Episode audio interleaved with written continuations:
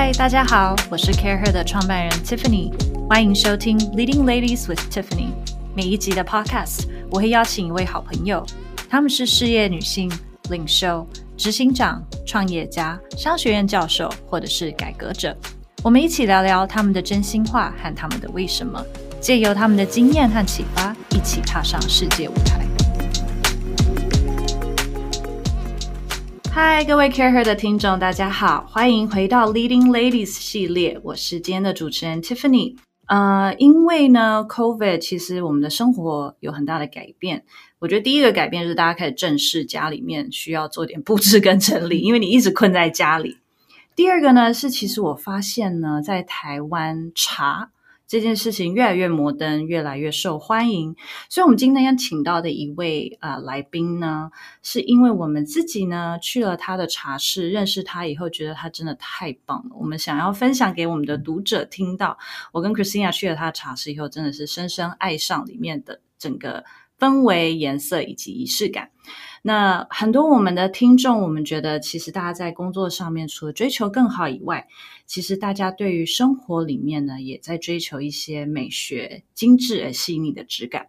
所以，我们今天要邀请大的到的，就是大茶树记的负责人 Francis。我们欢迎 Francis。谢谢大家好，我是 Francis。Francis，可不可以跟我们大家稍微介绍一下你自己呢？因为是我们我自己先说，我看到你的茶室，我觉得太美了。但是我发现你跟我说你不是念设计或者是美术，任何一些专业领域出身的。是我自己，其实嗯，我大学是念呃 communications 大众传播，然后呃硕士我念的是商业管理，嗯所以其实一直都没有是念设计，但我自己很喜欢，就是不管是室内设计或嗯。是建筑，嗯。啊、平面设计啊，广告，或是到时尚艺术，我其实一直都从小我就会一直嗯看自己、嗯有有感觉，是。所以茶刚刚好，我觉得就是有有有一个这样自己的空间，嗯。然后可以把自己的想法嗯。发挥一点出来。嗯，我想跟大家分享，我们第一次去 Francis 空间的时候，我觉得很不一样，是它真的有一点你的个性跟感觉的反射，因为我们可能台湾一般看到或者日本的茶室都比较比较宁静致远的感觉，是对是是比较比较进去就是不能讲话。然后你的茶室，我印象很深，是我看到很多明亮的颜色，是很有能量、很 energy 的颜色，而且你有一些不但还是有一些中华元素啊、一些中国风的东西，但还是有很多摩登感在里面。是。可不可以跟我们讲大茶书嗯记怎么开始的？OK 啊、大茶书记这个牌子其实算是我母亲创立的。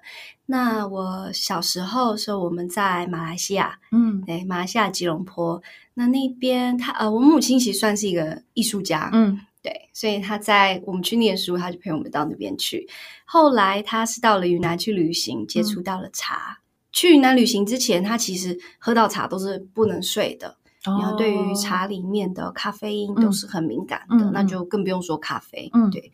然后去旅行了之后碰到了茶，他觉得哇，这东西真的很棒。嗯然后马来西亚喝普洱茶的人也很多，嗯所以他就是慢慢从那边开始做他的第一次，算是他的创业嗯这样子。然后，嗯，我之后就到了美国念大学，跟到英国去念硕士，所以我自己我觉得后来会接触到茶道跟学习也是蛮意外的。但你从小就喝茶吗？我等于就是妈妈开始做茶了之后，我就开始有喝茶、听茶，这样、是没有想到自己跟这个形象比较传统的茶行业会、嗯嗯现在会连接在一起。但是长期下来，其实也都听他说了很多，嗯。对，喝了不少茶。，OK，、嗯。我们等一下来聊聊茶的一些仪式感啊、摩登化以及怎么去选茶。是，但是在那之前，我想要再多聊一下大茶树记，因为除了你们的空间跟颜色摩登感让我非常的呃惊艳之外，是。我觉得你们也很认真在传递茶的知识给大家知道。嗯哼哼，呃，是不希望我们这一代只懂手摇茶跟珍珠 奶茶是吗？对，我觉得手摇茶跟珍珠奶茶，像还有现在的一些茶调酒，嗯。其实是非常好的，因为第一它轻松，然后让嗯很多不同的人能够很快的接触到各种各类的茶，嗯。啊，但是随着我觉得随着年龄、随着嗯资历的累积，我发现现在有更多的人，他们想要了解茶的本质，对就是去掉了糖跟味道之后，那嗯，真正的茶应该是是怎么样子的？可以回甘的那种感觉。是，嗯所以变成我们呃，我很高兴你有提到关于就茶知识这个部分，嗯因为我们实验了一下，发现茶或者是真正要介绍好的茶，它跟现在的资讯发展跟资讯爆炸速度有一点成反比。哦，我们说？我们其实呃，因为茶是它是需要体验的，嗯所以我觉得文字跟嗯视觉能做的其实有限。嗯对，那我们很希望创造一个空间是以以茶为主，所以呃，当您进到我们空间的时候，你会看到我们的我们其实有上百种的普洱茶，都是收在柜子里面。然后空间我们希望是舒服，但嗯是这一切其实都是为了茶，嗯就觉得茶应该是主角。所以我们在知识的传递上面，还有整个空间，其实都是为了茶设计的。对，你刚刚有讲到，就是，哎，因为我们读者也都在老化中了，就是所以随着年龄，不能说老化，就大家很年轻哦随着年龄的的增进，我们的味蕾会不一样。你刚刚有提到，就是可能一开始年轻的时候，我们也很爱喝很多。味觉刺激的，像甜的东西，是但慢慢我们可能呃步入中年以后，我们需要的嗯是更原始的那个味道。是，然后你刚刚有说到，其实大茶树季很有名的是很多的普洱茶，嗯哼，可不可以跟我们分享一下是普洱茶跟一般的茶比起来？而且我印象很深，是我那次去，你泡了一些茶给我喝，大家都以为喝茶会睡不着。但我其实坐在那里，大概喝到第三杯我就想睡觉 了，很放松，是，所以还蛮讶异的。嗯，想跟大家分享一下为什么我们从一开始就是做普洱，然后做了快要二十年也。呃，都还在这一条路上面嗯专营，是因为对我们来讲呢，普洱茶它是独一无二的，叫做大叶乔木种。嗯哼，好，呃，一般的呃乌龙茶或是很多的茶类，它们算是中小叶种。嗯嗯，那大叶乔木，大家可以想象，它就是很大的树，嗯有主干跟嗯主根的。嗯那这么特别的树呢，以普洱茶来讲，它就是生长在云南嗯啊，可能越南啊、泰国边境可能有一些，但是最正统的，它就只长在云南这个土地。嗯，那也没有办法移植，如果我们把它移植到其他地方，它就变中小叶种。哦，所以普洱茶的茶树，嗯，我们专门做古树茶，古树茶就是我们的定义就是四百年以上的树。，OK，对，那这样子的树其实有非常高的营养的内含物，嗯嗯嗯然后喝了之后会有一个没有办法取代的一个喉韵嗯的感觉。嗯，所以这个对我们来讲是所有茶里面非常特别的。那我替就是比较没有茶知识的读者问一下，喝普洱茶睡得着吗？这应该是大家最担心的事情。应该说以，以个人经验，还有非常多茶友的经验来说，嗯，茶它绝对可以睡着，而且可能有一些人他提早就想睡了，嗯因为茶里面其实你刚刚有提到，茶有时候会睡不着，可能是里面提神的成分特别高，哦。对，比如说酒，它是一个 depressant。对，然后咖啡它是一个提神的东西，但是茶很特别，茶是安神跟、嗯。呃提神这两种成分都有。嗯。那茶里面的咖啡因、咖啡碱是让大家喝了觉得很很 alert，会觉得嗯很醒的。那茶里面的像儿茶素、茶氨嗯酸这些，它其实是让我们能够平静，嗯，很会很舒服，可能交感神经会放松一点。对对对，嗯那这一个安神的内含物的量多寡，其实就取决于这个树它的生态。哦，也就是说，大家可以想象，如果一个树已经活了四百年，对，或是更久的话，它的根长期吸收土壤的嗯养分，所以它里面安神的成分是很高的。那我可以稍微小总结说，如果要选比较安神的茶，可能就要是选百年年份比较长远的是茶，会比较有这样的效果。对，是，比如说我们选我们的基基础的茶款都是四百年以上的嗯古树，那当然也有六百到八百年。嗯那我只要是，比如说我觉得工作很累，嗯或者是嗯压力特别大的时候，嗯我喝这样子的茶，它可以马上放松我身上很嗯紧的地方。嗯，那也就是说，树龄越老，对，那它放松的速度就会哦越快。快。对，哦天哪，茶的种类真的很多。我们是刚刚听你聊一下，你为什么会对茶有这样的热忱，跟你从小跟妈妈一起被它影响的这些知识，对于很多人可能没有这样的一个 assets 可以去从小被这样子培养教导。嗯那但是其实茶对很多人来说，现在是一个更健康，嗯他们觉得是更健康，或者是是更适合他的一个选择。是有没有一个很简单的？如果大家想要开始学会选茶、挑是茶，怎么去选呢？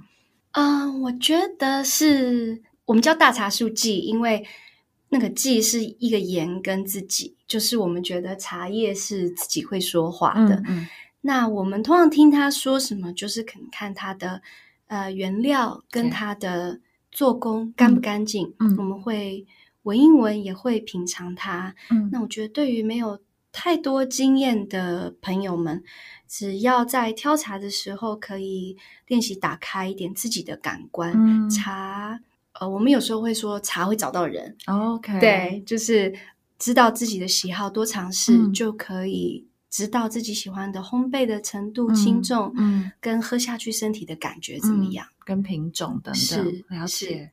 我之前啊，在 Francis 看到 Francis 的一些，你做了很多茶席嗯哼，是、啊、这几年啊，茶道非常的嗯流行，但可能很多是日式的茶道。是，那我看到你有做了很多不同的尝试，比如说啊，这个影片我们也会放在我们的逐字稿里面，嗯我们的分享稿里面，就是你在上海的安曼以及那个叫什么寺，啊，这个是杭州的净慈寺，净慈寺做了一些茶席。是然后那个茶席我觉得很不一样，是它真的就是。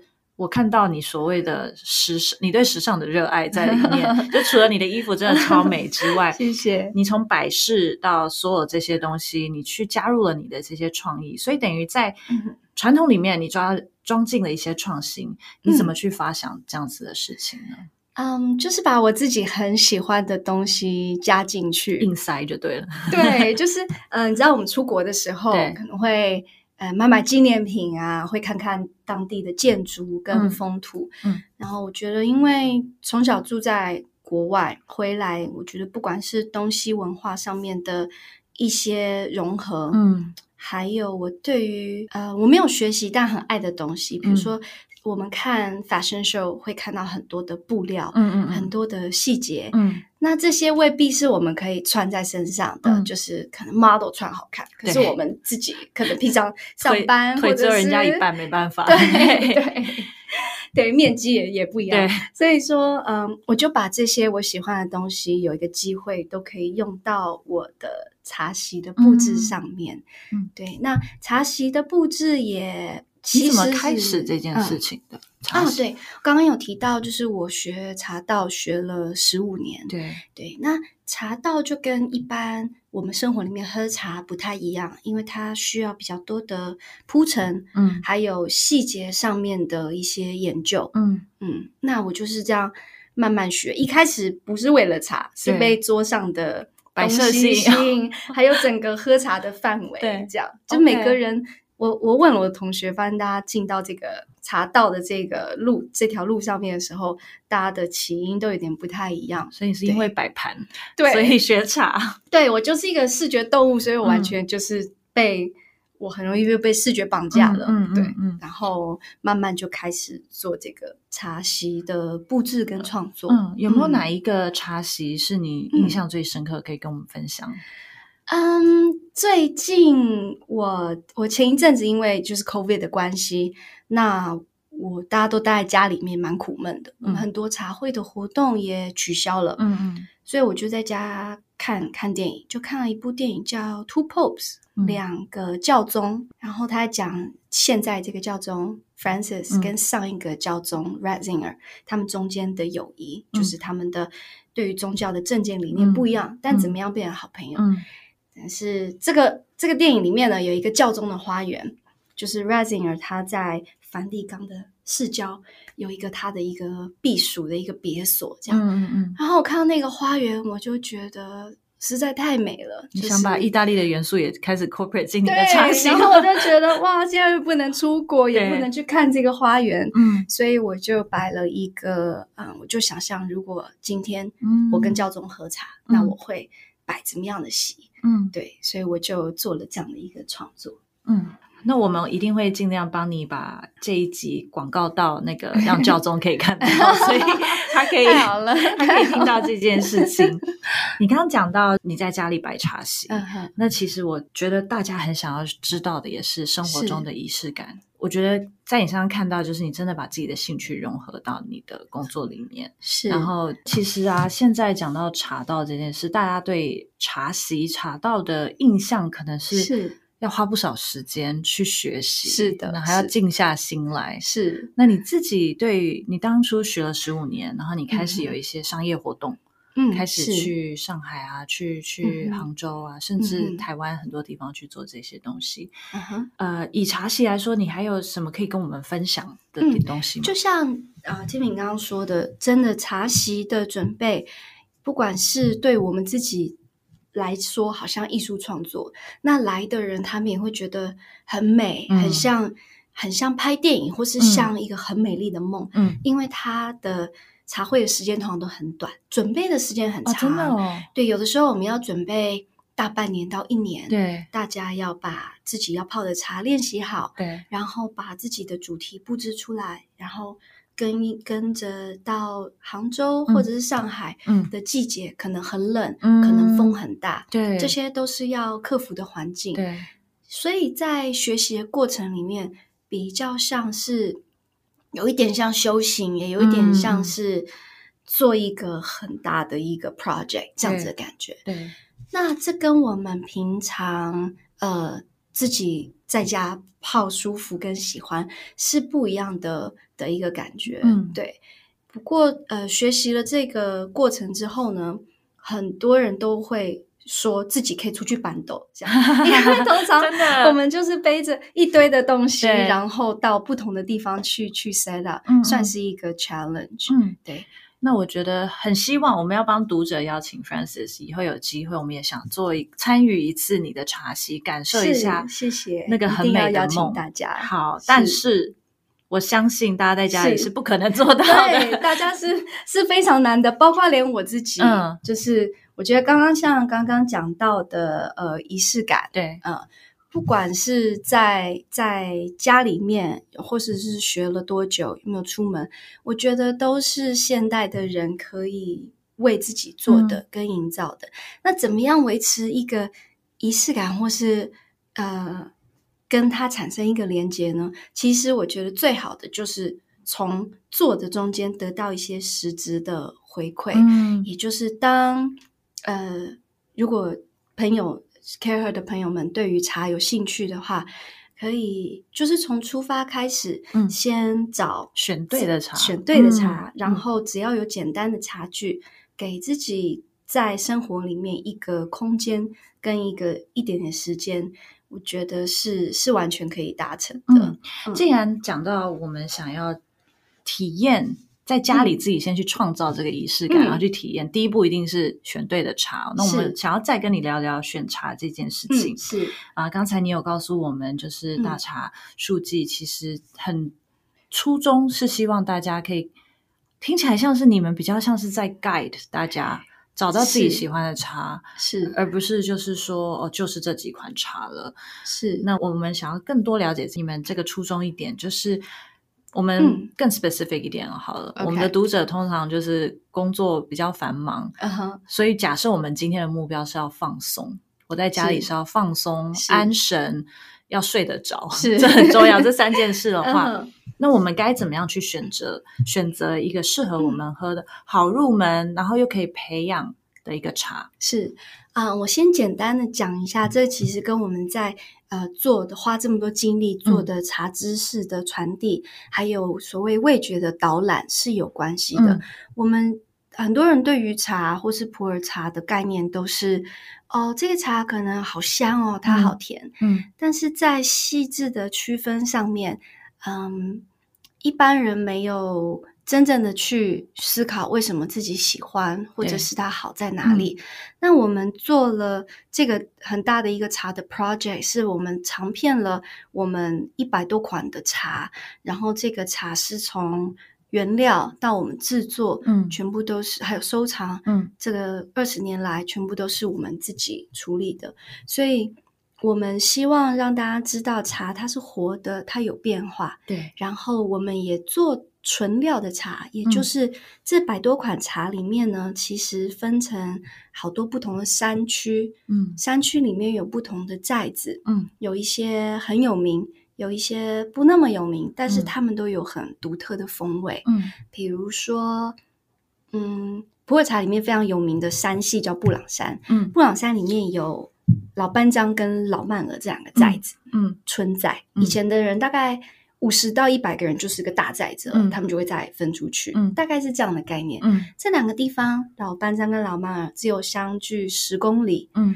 但是会差异这么大？他们的就是就像我们喝 Burgundy 的酒，啊，是同，甚至是在同一块的呃同一个庄园里面，它可能分成十几二十个地块。嗯。那每一个地块其实它的味道都有点不不太一样，嗯。有一点这个概念。嗯嗯。也就是我们中国人说有一方土养一方人，嗯，所以那个树它是生长在什么样的土地，其实已经决定了它的嗯风味。嗯。嗯。那我们在做的就是用大家可以熟知的语言，把茶分成香气嗯啊、滋味。嗯滋味其实也就是我们说的酸甜苦辣咸这个滋味。嗯然后口感就是茶接触口腔的感觉，嗯还有它有没有喉韵，这四个部分来嗯教大家怎么样子找到适合他们自己的嗯茶。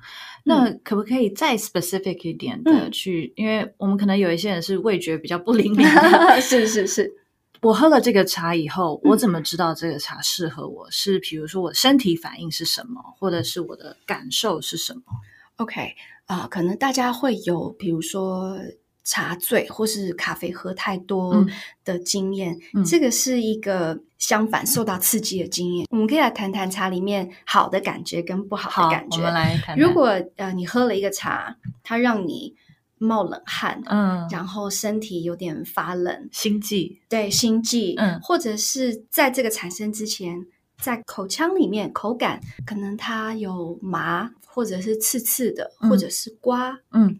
或者是叮，好像是嗯。有小东西在叮，这样嗯感觉、都是我们说的不好的感觉。的感觉。OK，那好的感觉是，大家可以想象口腔是三 D 的，对。鼻子也是，对。所以它会有，你会感觉到生津。嗯，啊、饱满。生津解渴的生对津吗？，生津嗯。就是感觉、哦，会有甜甜的。口水，哦对，这样子的感觉可能是鲜味，嗯。然后就是香气跟味道来说都有，呃，不用不用到很细致，可是应该说人其实都是蛮平衡的。嗯。当然有些特别接触的人，香气味觉都非常好，身体的感觉也很灵敏。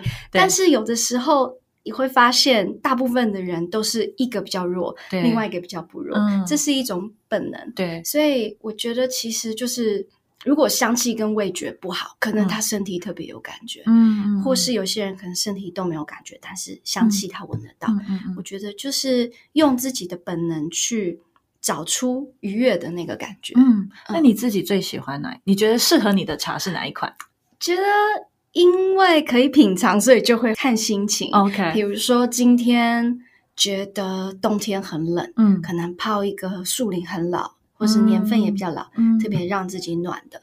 那今天天气如果很热很干，可能我会泡一个，可能会泡个冰岛，OK，然后它是有薄荷的凉气跟香气，嗯然后它就是有个很冷冽的感觉，嗯因为它有一个特殊的大雪山的水脉。嗯对，所以熟悉熟悉了它之后，就可以拿它来丰富自己的生活。对，会跟着节气时令。心情，对甚至你今天看外面下雨，就是心情阿杂，对你也有一个阿杂泡的茶就对了。对，没错，就是接受它那个状态，因为嗯天气不好泡茶，跟天气好一定是天气好比较好喝。嗯，但是当我们天气不好又想喝杯茶的时候，这个时候也是让我们自己能够有一个调试，因为不可能天天都是晴天。是真的是把茶融入你的生活日常里面，变成你一个情绪的反射，然后或许是嗯帮助大家排解情绪的感觉。对，是因为是 maybe 在泡泡茶的这个过程中，你的心嗯情会稍微舒缓。是那最后可不可以请 Francis 跟我们分享？假设今天我们找到了我们的茶了，嗯哼，那我们现在，但我我我想我们还是没办法做茶席来在家里。嗯是是，但是我在家里，我想要开始用泡茶这件事去嗯舒缓我的心情，嗯或者是让我当天的呃有一个好的开始，或者是一嗯个、一个晚上的结尾，都可以看大家心情。是我该怎么样去做这件事？我的水、我的器具、时间等等，我怎么去准备是？泡茶其实是有简单的器具，不管嗯是用壶还是盖杯，嗯，然后这个其实就讲到刚刚说的仪式感。对，嗯，如果大家决定在生活里面加入一些茶的元素的话，那除了找到一个舒适的时间跟空间之外，挑选器具也是一个乐趣。对，等于就是好像多了一个兴趣跟收藏这样子的感觉。嗯然后，嗯，设备组就对了，对就是 很容易会变成买很多设备。对，设备其实不是一个太难的事情，因为当当它变成一个乐趣的时候，就是其实只会多不会少，所以大家一定是选择会越来越多。但是讲到这个仪式感，我觉得最大的是大家要找到，嗯，茶带给嗯。自己的乐趣。嗯，有嗯。些人是为了提升，对，然后我们有很多的朋友，像前嗯、呃、上个周末我们在家里面烤肉，然后邀请了我们的朋友来，大家都是呃 late twenties 呃 early thirties 这样子的年龄，二三十岁，然后大家整个晚上其实都在喝红白酒啊、嗯。香槟啊，嗯。然后到了吃月饼的时候，我就是泡了一点简单的茶。大家一喝的时候，通常就是我我其实对大家没有什么太大期望，但是大家都 非常的凝聚，然后就对茶非常的好奇。嗯，然后我可以感到他们其实很 appreciate，就是在大餐之后，然后去有解腻的感觉，对大家就是在中秋节有一杯茶，嗯。配着月饼，嗯。我就突然发现，哦，原来他没有让 party 冷掉，反而就是啊。另外一个、一个方式，对另外一个方式，或许是一个好的 break，对，因为你一直吃那么油、是那么甜的东西，然后一直喝酒，然后或许喝茶那一秒，可能大家也那一秒觉得，其实我过得蛮健康的，是是给自己一个安心感，这样子对，，所以我要聊的是，其实如果找到他跟你嗯，对话的方式嗯跟关联，其实还它还可以变成一个 conversation piece。嗯就是我也是也是一直被 surprise 到说，哦，不同的族群、不同的朋友，他们对于茶都非常有兴趣。然后我们现在有很多的茶友，他们会把茶带出去，嗯只要去旅行，嗯因为国外的食物未必我们吃得惯。对，嗯你总不能带苞米嘛，所以就带茶去。对，是这样听起来，其实重现你的使命对于茶的热情，还有摩登化茶之外，嗯嗯。嗯茶其实也是一个你跟不同的人找到共通点的一个工具跟契机。那或许也是我们 Care 读者可以用这样的角度去思考茶，然后不但是或许是可以交新朋友的一个方式，或者是去活络你本来的一些既定的聚会是。的一个一个仪式的是器具。是，好，那我们今天非常的谢谢谢谢 Frances 谢谢 Tiffany，我们希望接下来呢，其等大家开始找到自己的茶以后，我们要再邀请 Francis 跟我们分享怎么简单的摆茶席，甚至呢有机会的话，想要带我们的读者一起去 Francis 的茶室感受你的好茶，席。欢迎欢迎，谢谢。谢谢嗨，各位 Care 的听众，我们的 Podcast 都是在 Justco 的 Co-working Space 录制，这是一个很酷很新的共创空间。我们的办公室也在这里哦，欢迎你们来找我们玩，来体验一日工作。